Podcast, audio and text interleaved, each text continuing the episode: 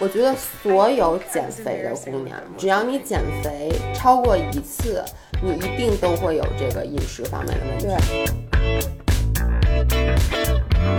Hello，大家好，欢迎回到 Figure with Chat，现在是第六周，我是维雅，我是芷造。那今天我们要开启一个新的话题，其实是关于这个饮食失调的。就这个暴食症相关的，那我们希望呢，从现在开始可以有一些这种小的专题的讨论，这样呢，大家可以单期单期的听。如果到之后呢，你想回顾，或者说之前你没赶上，那你也可以分门别类的。比如说，你觉得你最近有有点那种暴食的倾向，或有点饮食失调，或有点什么厌食症的。当然了，我不是在盼你们有这个，但是如果因为很多减肥的姑娘其实都有这种跟食物的关系的一些困扰，我觉得都不是不是很多。我觉得所有减肥的姑娘，只要你减肥超过一次。你一定都会有这个饮食方面的问题，对，所以我们就希望，其实在这里我们也没有资格说给大家提出什么那个，呃，金科玉律，说怎么怎么治愈这些东西，因为我们俩其实也是在跟这个，是吗？就是我们俩其实也是在和这个食物，然后在摸索更好的相处方式这个过程，但是我希望通过这一些。小的节目，嗯，然后至少能让大家心情好一点，能让我们知道啊，原来你也这样。对，而且我们俩是两个特例，就是两个典型，特别明显。因为我是像很多真的患有暴食症的人一样，我从小就在不停的减肥，就从我有意有记忆来，就在各种的，就是极度的节食，然后最终真的患上了暴食症，是属于比较严重的那种暴食症，到就是抠嗓子，包括暴食之后去吃药。药，然后呢，去催吐等等，嗯，然后我后来现在大家也知道，我其实已经算是半治愈状态。说实话，我觉得暴食症是不能被完全治愈的，因为你会这是一个心理上对，它是心理加生理。这个我一会儿其实会更多的分享。嗯，这个是我的一个特例。然后维雅呢是正好相反，她从小到大和这个饮食的关系都特别的好。对，因为她从来就她的体重从来就是一个特别稳定的状态，没有减过肥，直到近些年来她才因为我们做了这个工作。我们俩现在属于特殊职业者，对，所以维亚从去年开始减脂，大家也看到它的减脂效果非常的好。其实就是因为那个，就是做了这个自媒体，然后一天到晚要拍视频，就抛头露面，然后你就逐渐的觉得自己的身材不够好了，所以呢，与自己的这个身材和解的时候呢，你发现你跟食物的关系真的就越来越差。嗯，所以我现在反而是有了你这个老革命遇到。新问题有了，你十年前或者二十年前有的问题，对，等于现在我有了，所以我们俩坐在一块儿呢。其实这个节目一个是给你们听的，另外一个可能更多的是我们俩之间，对对。因为如果不坐下来这样录电台的话，我们俩可能都很难抽出这么长的时间来进行一次比较严肃的对话，嗯，对吧？因为现在你也知道，就是两个人虽然见面，但是你其实跟朋友很难聊到特别深。尤其是你不喝酒，咱俩经常聊的很深。咱俩那天还坐在那儿，你记不？咱俩聊就是要不要活到一百五十岁，聊到生死，然后聊到基因，聊到癌症。但那一次我真的特别特别的高兴。对，就那天晚上，因为我们其实是这样，我们每天见面，然后有时候会聊一些比较深的话题，但是就是碰触到了以后，就会忙，就要看干下一件事儿了嘛。然后于是就无法真正的坐下来去。聊这个话题，那维亚昨天晚上跟我说，她想开启这个话题，我还挺 surprised 的，因为一般都是我在说要去做这个暴食症的专题，因为我真我觉得我是一个受害者，并且我是一个 survivor，嗯，我是经历过这一切。然后维亚提到这个时候，我说哦，你也想说这个话题，然后他就说，因为他觉得他前一段时间的经历就处于那个，我现在也是，其实我需要那个被治疗，需要我给你说实话，我能。OK，这个真的是我没跟你说过的。今天在感觉我们现在在 having like a therapy session，就是我觉得你现在有点，就前段时间真的有点过瘦。然后当时其实你知道有很多关心你的人会来跟我说说，哎呀，维亚现在怎么那么瘦？说我你担不担心他？嗯，我当时跟他们的原话是，我其实有一点小担心，尤其是那天你给我发那。你的朋友圈那张照片，嗯嗯，就他有一张照大家片，看不到，但是你应该应该在微博里面看到，对腹肌特别清晰腹的，肌特别清。晰，但有点像埃塞俄比亚难民，也因为你照的那个角度。对，然后当时那张照片让我惊到了，是因为我觉得他有点像我最瘦的时候的那个感觉了，嗯就体脂太低了。呃，我立刻就去跟他说：“我说你还干嘛呢？我说这太瘦了啊！”但是我没有说真正的在很严肃的坐下来跟他说过这件事儿，是因为我觉得这个是每个人自己的经历。嗯，坦白讲，在你减肥之初，在你瘦的过程中，我跟你说，哎，你不能再减了，或者说你得吃东西，你是不会听我劝的。就跟 exactly 当年我都瘦成那样了，就我在九十六斤的时候，我所有的朋友都说你简直太瘦了，你瘦的已经难看了，你像骷髅一样。包括每次回来见到维亚，然后维亚就跟我说，你这得吃饭，我根本听不进去，我就觉得你们。都别跟我说，我觉得我这样很好，所以这个其实是需要你自己去经历的。然后你看你现在其实自己已经意识到这个问题了，但其实我还是有一点，我我还是不能接受，嗯。就是我们在群里那天还说呢，就有一个人他可能身高体重都跟我差不多，嗯然后他就说他最烦的就是回父母家或者遇到朋友，别人说、说你太瘦了，嗯你可不能再减肥了，嗯你得多吃点儿。他说他每次听到这个话，他都想就暴怒，他就觉得说我我就是你们，你我懂。所以为什么你看我这是今天第一次特别严肃的跟你说，我之前 特别你也也没有很很严严肃，但是之前其实你瘦这件事儿，很多人其实都在说，嗯但是我都没有跟你说过这件事儿，是因为我觉得我说了，就 it's not my position。而嗯且我能理解我说了你会生气，是因为当时就是你刚刚说的这个心情，我当时就跟你一模一样。每次一回国，家人朋友就包括你，包括你妈，嗯就是我朋友的家长都在说我，我就很生气。嗯。嗯，哟，制冰机响了，应该不影响。你知道我们俩刚才，我是因为刚才喝了一罐可乐，然后我不停的在打嗝，所以我很紧张。然后呢，Giselle 是因为他那个说话声大，所以他一说话就有那个屁，哟，我也有哎，然后他就在不停的往后退，所以我们俩因为上一期就很多人，我们前四期的音频，很多人都说听我说话觉得脑袋要炸了，因为说我咋咋呼呼的，然后就说，然后薇娅就。让我称降，就是让我小声一点，平静一点。所以上期上一周的两期音频发出来以后，底下说大家这怎么了？怎么跟受气包似的？就是感觉我刚说了你，对，而且有一个粉丝真的非常明确，真的 shout out to you，因为他非常明确的描述出了当时的情景。他的原话是：这期一听就是维亚找大家严肃的谈话了，说你知不知道你一叫唤我的耳朵就疼，大家的耳朵也疼，请你小声一点。于是就有了这一期的节目。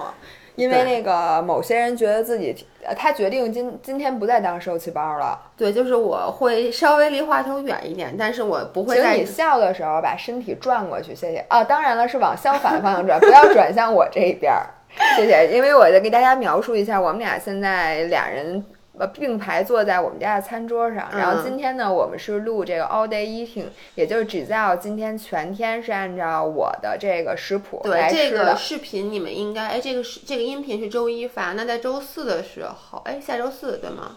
反正下周对，下周四的时候嗯你们会看到这个视频，就是我这一天只能吃维亚吃什么我吃什嗯么，所以因为大家经常说维亚吃的很少，然嗯后我吃的很多，所以我就说那我要试一下，我这一天吃 exactly 你吃的量，你吃的食物，我想我跟大家？说一下，某些人其实是有阴谋的。这个第一呢，是某些人昨天晚上十二点多给我发一短信，说我快撑死了。我说怎么回事儿？他说因为明天我要 try your diet，所以我在想我我怕我饿着我今天晚上我得玩了命的，我先吃吃饱了，我明天再去。然后第二个呢，他跟我说我为什么答应你今天拍视频呢？是因为明天是我的 cheat day，明天过节。明天是我男朋友生日，而且嗯就我一定会去吃点好的，所以我就说那今天委屈一点就委屈一点，而且今天我特别幸幸运，因为今天维亚早上起来先去跑了一个十五公里，所以他跟我说我今天特别饿，我这一颗大石头就落地了，因为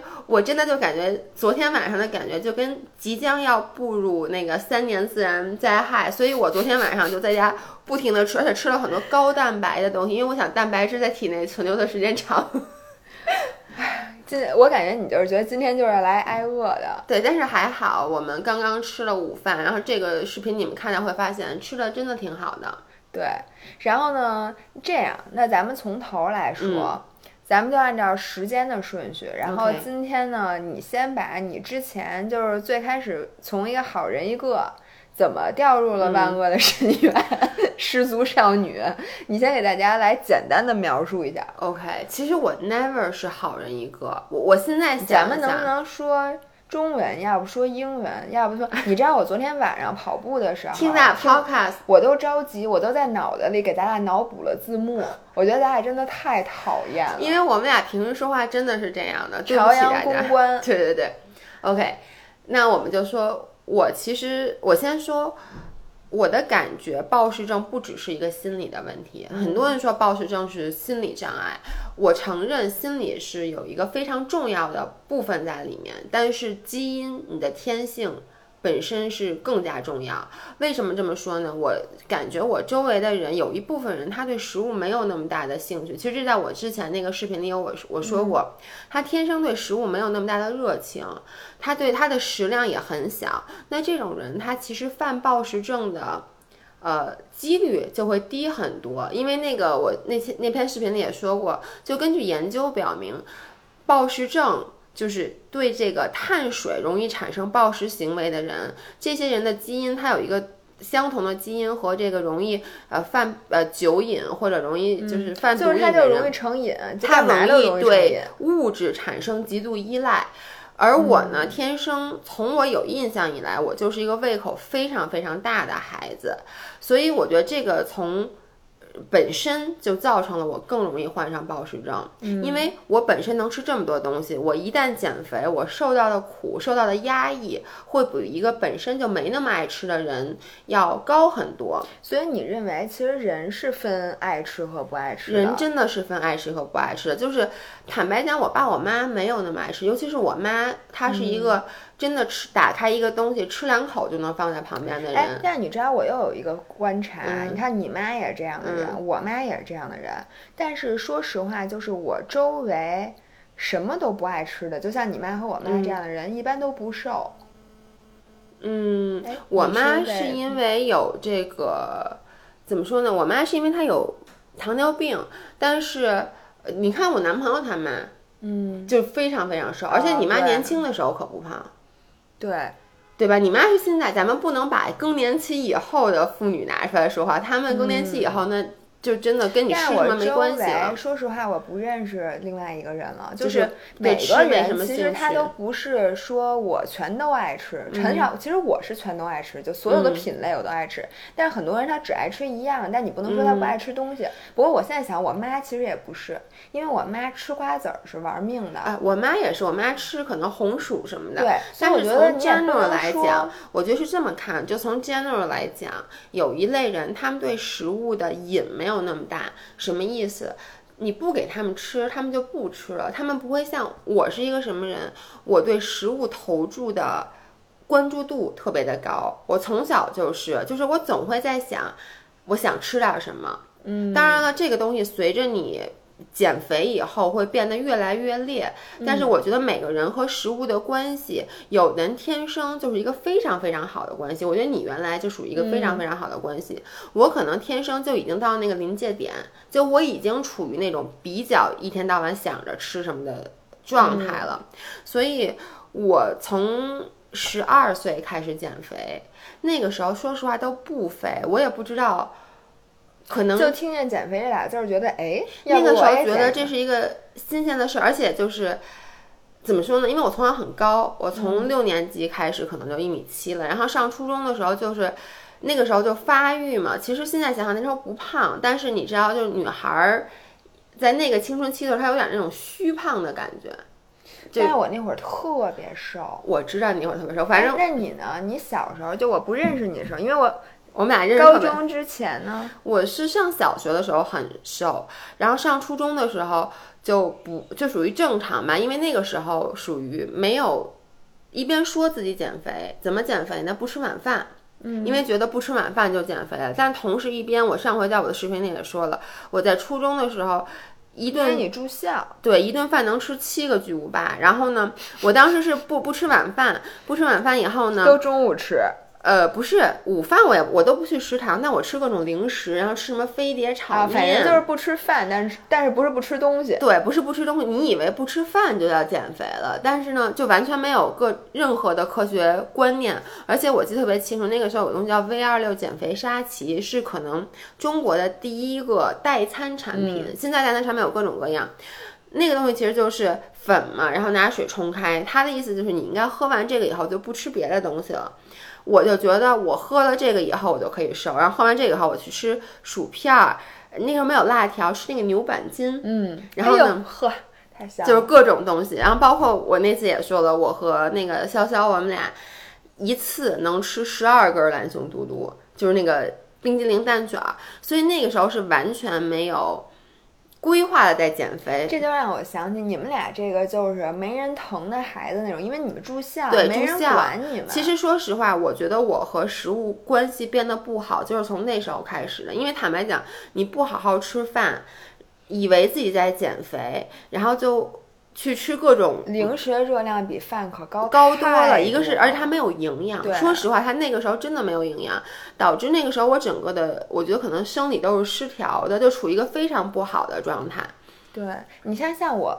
就是正好相反，嗯因为我一直都没有住过校，就对上大学之前没有住过校。然后呢，我我我是跟着我姥姥长大的，或者说我之后就算跟我父母住，我基本上一日呃晚饭什么的是在姥姥家的。然后我姥姥是一个什么人？是一个无比教条的人。嗯，我姥姥现在已经九十七岁了，但是呢，她仍然身体特别健康。这就说明这个东西，她就每天早饭吃什么东西，什么量。午饭吃什么东西什么量，然后中间加餐豆浆，搁奶五种豆子，就感觉你姥姥在吃我们减脂营的食谱这样子。对，而且她是多少年如一嗯日，而且她从来不吃多，吃饭只吃八分饱，嗯，所以导致我从小没吃饱过，你知道吗？对，维亚给我讲过，说他以前吃饭就是。说吃这么多量，比如这个东西说吃二百克，嗯然后他没吃饱，他说他再再多要，他姥姥就不给对他。，就是我小时候，因为我姥姥带大，当时我妈一直在国外，然后呢，比如说我姥姥看书说这么大的孩子 一顿饭应该吃一百克米饭，比如他就只给我一百克，如果我吃完了还哭，就说明我饿嘛，嗯，他我姥姥就不给了，就说那你得等下一顿再吃，所以呢。这个其实让我之前我觉得我很受益，因为从小没吃饱过，也就不知道什么叫饿。所以就是说，你其实从小就是非常规律的三餐，这个其实四餐就晚上四餐呃叫什么？晚上睡觉之前会喝什么藕粉什么乱七八糟。对，就是这个是你其实发现没有，在你瞎搞吃什么 intermittent fasting 之前，你的饮食一直是非常规律的。而且你知道吗？我原来这么长的时间，我现在回忆过，我就没不吃零食。小的时候，因为我姥姥不给我买零食，嗯，然后上学的时候呢，我也不知道 somehow，咱们上学的时候其实不没什么太多零食，就吃点果冻，什么喜之郎、CC。你想咱上高中的时候，我不觉得，我觉得我每天就是加餐的时候吃四中大包子。嗯，哎呦，这不我们这外面有点吵，没事儿。但是对不起大家，我们这外面，因为我们俩为了省空调钱，就把那两边窗户开，因为这两天北京特别凉快，然后现在外面稍微有点声音，你就凑合吧。然后呢，呃，我就记得每天吃一个大包子，然后就是早中晚三餐饭，然后回家我可能吃一苹果，就这样了。那会儿我也不想吃零食，因为那个时候你三餐都吃的很饱，而且你的三餐，说实话，那个时候你三餐该吃米饭吃米饭，该吃馒头吃馒头，你没有把你自己和任何食物变成那种对划清界限，别人那种说哦我不能吃你的状态。其实你越是不给自己这种压力，你就越不会去想。我我对你的印象就是，坦白讲，在咱们真的开始做博主、做运动博主，说你你之前是没有减过肥的，嗯，你其实我一直说减肥，但是我吃的其实从来没有说他没有减肥，而且我对维亚有一个特别深的印象，就是我因为我从小像我说的，我住校，我从小吃饭就不规律，嗯，就是想吃就吃，不想吃就不吃，然后基本上中午和晚上都是在吃零食。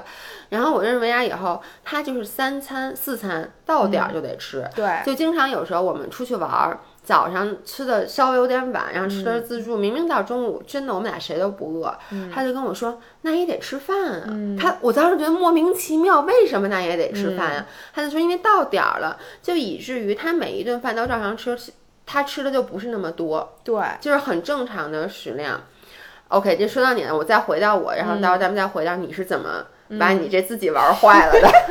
他现在这两天又回来了。OK，那我就说到初中。后来到上高中的时候，我觉得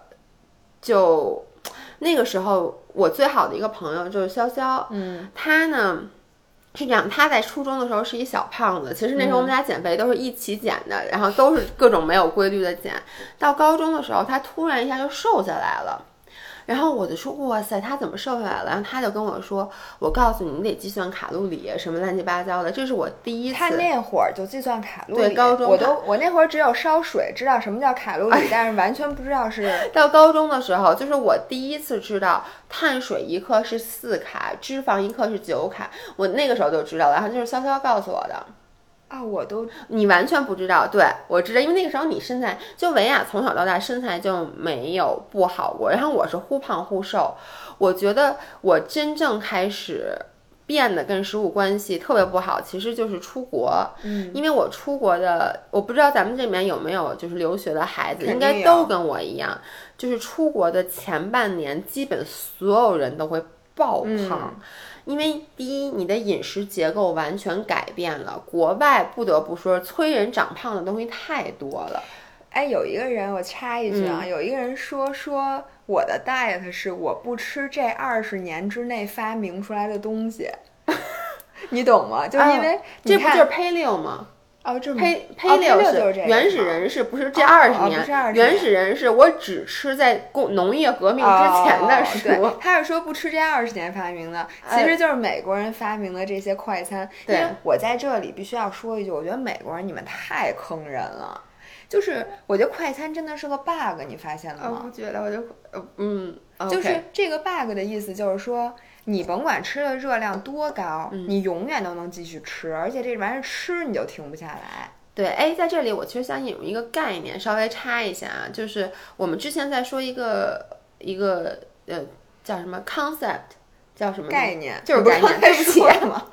就我们经常在说。一个看一个概念是 set point，嗯什么意思呢？就是你每个人生下来，你的基因里带着一个值，这个值这个是一个体重值，它是一个区间很小的区间，你的身体在这个区间之内是最舒服的，你能够达到就是体态的整体的平衡。这个基本上基因决定的，对，这个是完全是有可能就是长大之后就是六十公斤，这就是你，比如说六十到六十二公斤，这就是你的 set point。对。你基本上你是比六十公斤轻，或者你比六十二公斤沉，都是让你身体偏离了你这个很舒服的状态，所以你的身体会不停的帮你往回拉。那有实验就发现，就比如说小白鼠，或者说甚至在人身上也做过这个实验，就是说即使狂让你吃，给你放很大量的食物，把你这个时候吃。比如让你这一段时间吃胖了五斤，那再过一段时间，你自己自然而然的就吃不下那么多东西了，你的身体就会把你重新的拉回你这个所谓的最舒服的期间值。但是当他们把这个食物换成了现代的快餐，就发现小白鼠也好，人也好，它回不到现代的一胖不复返，一胖不复返。所以就是说，呃，那个专家就说嘛，说 set point 是人，呃，就是自古因为人其实也没多少年，就。从原始就带来的是我们基因的一给我们的一个信号，告诉我们的身体这个是你最舒服的状态。但是这二十年来，这个快餐的发展导致我们这个基因还没有转变过来，然后。你给他这个外界的这么多好吃的食物的时候，就第一它热量很高，第二它的味道是我们的基因不熟悉，他就说这东西怎么这么好吃，所以它就停不下来，导致我们为什么现代社会会有那么多肥胖的人？除非你有病，正常人不可能你的 set point 在一个那么不健康的值，因为我们都知道根据这个呃达尔文理论，这种人这种人的基因早应该被。历史的长河淘汰了。它既然能存活下来，说明它的 set point 不应该那么高。嗯，那为什么还有那么多超级肥胖的人？就是因为他们的饮食。嗯，哎，我更正一下，不是二十年，我想现在已经二零一九年了，二十年前是一九九九年。No No，这个书可能是很久以前写的。OK 但反正我不知道汉堡是哪年发明的，反正就是呃，我不吃这个自打什么，就是这个汉堡什么这些东西。其实就是有点类似于原始原始人。嗯原始人呢，他的原理就是，他觉得农业社会以后，就是这个什么稻稻子呀，什么。嗯水稻和麦子什么嗯这种大规模的生产以后，就变成了精细加工、精米精面之后，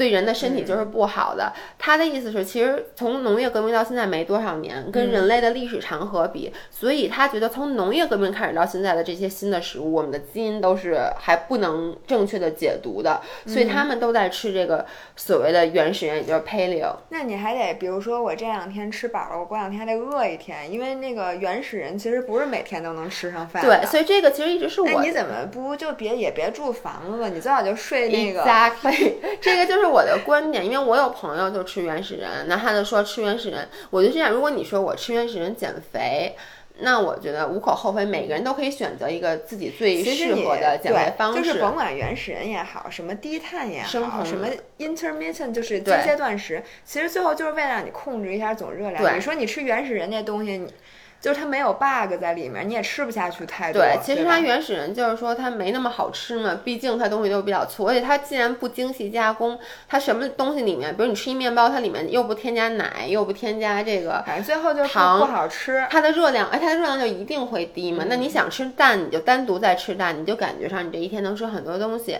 但是我个人并不认为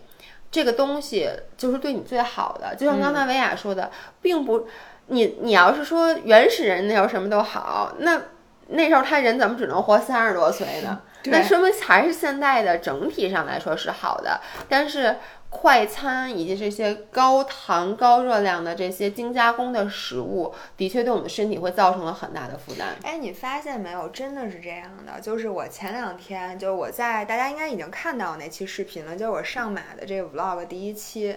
我发现，自从你开始跑步之后，就或者说你以一个稍微严格一点要求呃东西要求自己，因为原来我的这个碳水、脂肪比蛋白质吃的是，比如说呃四比三比二这种，对吧？然后比蛋白质，你说错了呃，吧？对对对，比那个蛋白质比脂肪，嗯。就是碳水是四成，嗯，然后现在因为跑步，它其实要求耐力运动员是要求你吃比较大比例的碳碳水要不然你根本缓不过来，所以呢就要吃五比二比三或者五比三比二这种，或者五比二点五比二点五这种。你别说了，全都是 numbers，我这什么玩意儿？对，反正就你要就要求碳水多吃，但是呢，我又不想越跑越胖。因为大家，嗯你说你这个多吃碳水，我蛋白质也得吃够，因为嗯我也不想流失肌肉，就导致你整体，比如说你热量，你又不想太超。你看你，但是你的你怎么那么贪心呢？什么都想对占着。，exactly，这就是病。但反正我就是什么都想占，我就想这个，嗯。这就得导致你吃进去的每一样东西都必须是能量密度很高的食物，就不，嗯它对这个空卡路里的容忍度特别低，非常的低，因为你想，你原你原来只要每天的热量控制，然后吃足够的蛋白质就行了。嗯你现在不单单要吃足够蛋白质，还要吃足够的碳水，嗯，因为很多时候你是脂肪控制不住，你最后脂肪爆表了，要不然就碳水没吃够，要不然脂肪就你的。碳水还不能是空糖这种的，对得是认真的就叫什么粗粗粮，对对对，最好。是那种。所以呢，我就会发现，你基本上吃点垃圾食品，你肯定今天就满足不了了。嗯所以我最后就说，我说好，那我最近要吃这个叫什么？从树上到盘子里，就跟我之前说的，这个中间的步骤越少越越好然后我就发现，如果你吃这些，你发现你其实很容易饱。对，我觉得也是两个原因。第一个确实可能有说，嗯，你吃这些东西里面儿，比如说你吃水果和喝果汁，你嗯说水果它的糖被那个膳食纤维，你就吃了很多纤维一起吃下去的，嗯。所以呢，你血糖是缓慢释放的，嗯。对血糖没有波动，可能这是一方面可能。嗯。另外一方面，我觉得它就是没那么好吃。就比如说你冰箱里只有这些天然的食物，其实你没那么馋，因为你你知道，比如说你没有选择，你嗯。你要是饿了，你只能吃这些，嗯，你其实很多时候食欲就没那么高了。对，但是你要给你一桶爆米花儿，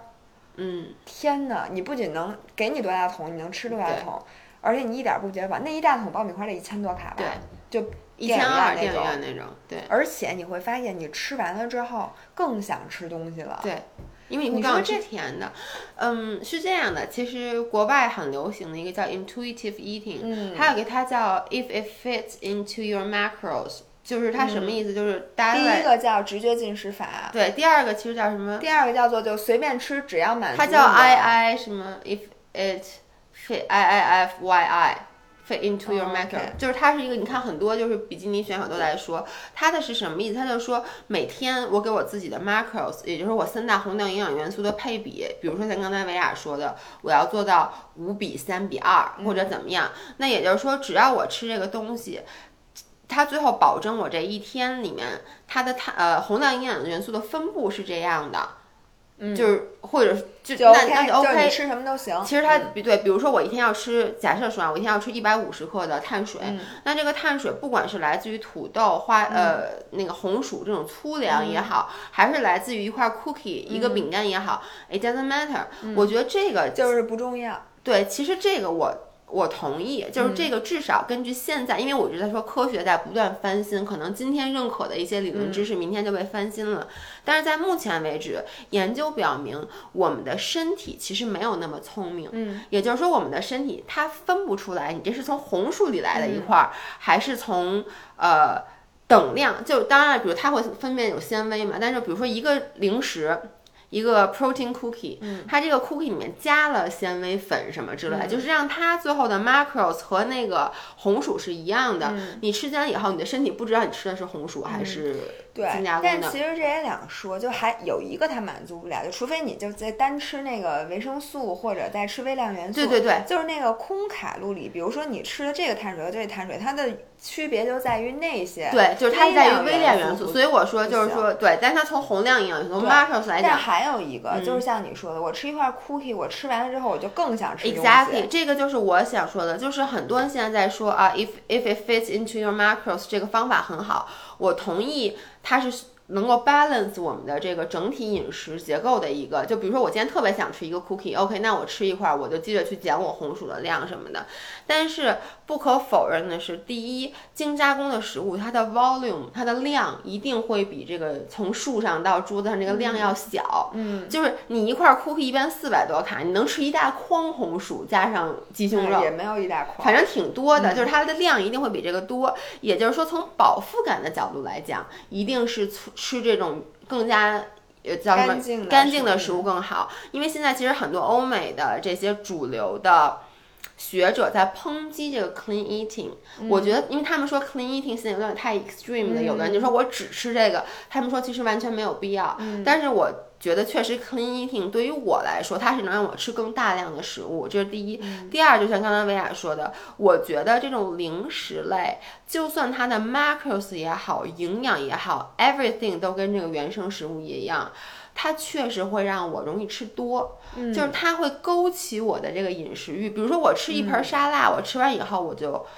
不想再给你一盆儿，你肯定再给我一盆儿，我就不吃这晒它了。但是你说你给我吃一块 cookie，我就老想再吃，我能一直吃到我吐，恨不得。而且这东西它不是一次性的，就嗯一旦你今天吃了这块儿，你在接下来的一段时间每天就想着这东西，你发现了吗？对，所以我建议大家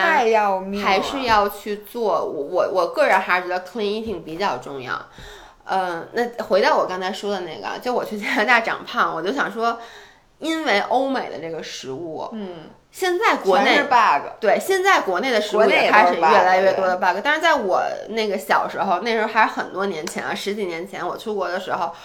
真的就是一片新天地。oh 嗯 my god，我哪儿吃过那么多的 cheese？我真的记得我就是拿而且可算没人管你了，这回。对，因为以前是有父母在管，然后还有那个各种的那个 muffin，就是麦芬。我记得特别清楚，他们当时管我给我起的外号，他们老叫我 muffin，就是因为我有一猴猴 muffin，因为我能在一个 sitting 就是一口气吃完那个六个巨大，就星巴克你们知道那个大 muffin，那一个恨不得六百多卡，我能一口气吃六个，所以我整个在前半年。我回国的时候胖了二十斤，六个月里面胖了二十斤。我记得特别清楚，我妈去机场接我的时候都认不出来我。让我出国的时候带的所有的裤子全部都穿不下，我全都在那边买的。然后回来以后，然后那个暑假特别因缘巧合的，我去了凤凰卫视实习，然后我被安排到了这个凤凰小姐的选美组。这件事对我打击特别，因为以前吧，其实你也知道你胖了，但你不肯承认这个事实，就是，你就还是觉得啊也还好吧，因为我告诉我说你三岁的这件事儿吗？对，就是我老是有那种侥幸心理，那个，请你给大家讲一下你这个心理，因为他他前两天跟我说一件事儿，我都笑喷了。然后我说我说你是三岁吗？我说你这是 就我给大家，我其实那天是跟维雅说，我说我 cheat day 那天晚上，我因为我已经拍完了 cheat day by the way，然后那天晚上呢，我称体重，我体重到了一个新高，就到了六十六点七公斤。他就说哟，他赶紧就安慰我说啊，没关系，你知道这都是水什么的吧？我说我我知道。说我特别想给你送一面锦旗，上面写为事业 鞠躬尽瘁，死而后已。因为我我说我知道，因为我的体重其实说实话，你体重基数越大，你的这个波动就越大。所以我上秤之前，我根据因为那天我还大姨妈第一天，所以我根据我的水肿的情况，我就知道我大概上秤，我当时想到要六十六点多哎。我插一句。嗯你会不会每次上秤之前都预估一下自己的体重，会再上秤？这就是，我现在就这样，我原来从来没有过，那你我都会给自己做心理建设。那你这不也是三岁小孩儿了吗？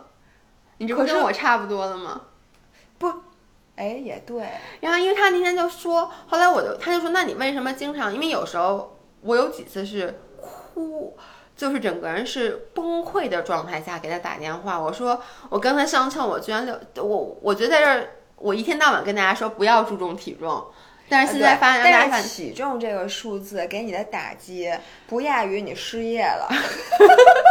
就是说我一天到晚在跟大家说，我只能说我现在已经比以前好很多了。我第一，我基本上一周才称一次体重；第二，我很少会因为体重的波动会有那么大的反应，但是我有那么一两次有那么大的反应，我就给他解释为什么那一两次明明体重其实都还好，但我有那么大的反应，是因为你们你们都有这种感觉吗？就一段时间你你都吃特多。就这段时间你胃口就特别好，你就吃特别多，或者你如果吃的都是干净的食物也好，有一段时间你就是想吃零食，你每天都吃一些零食，你就内心觉得 我肯定长胖了。但，是呢，你内心是一边儿觉得我长胖了，一边儿呢，听我说呀，你就觉得我肯定长胖了。但是呢，因为你我们穿都是 leggings，就穿那种运动裤，它不像那种牛仔裤可以立马告诉你，哎，你长胖了。你就觉得，哎，我穿裤子好像也不太看得出来。你就看着镜子里以后，你就觉得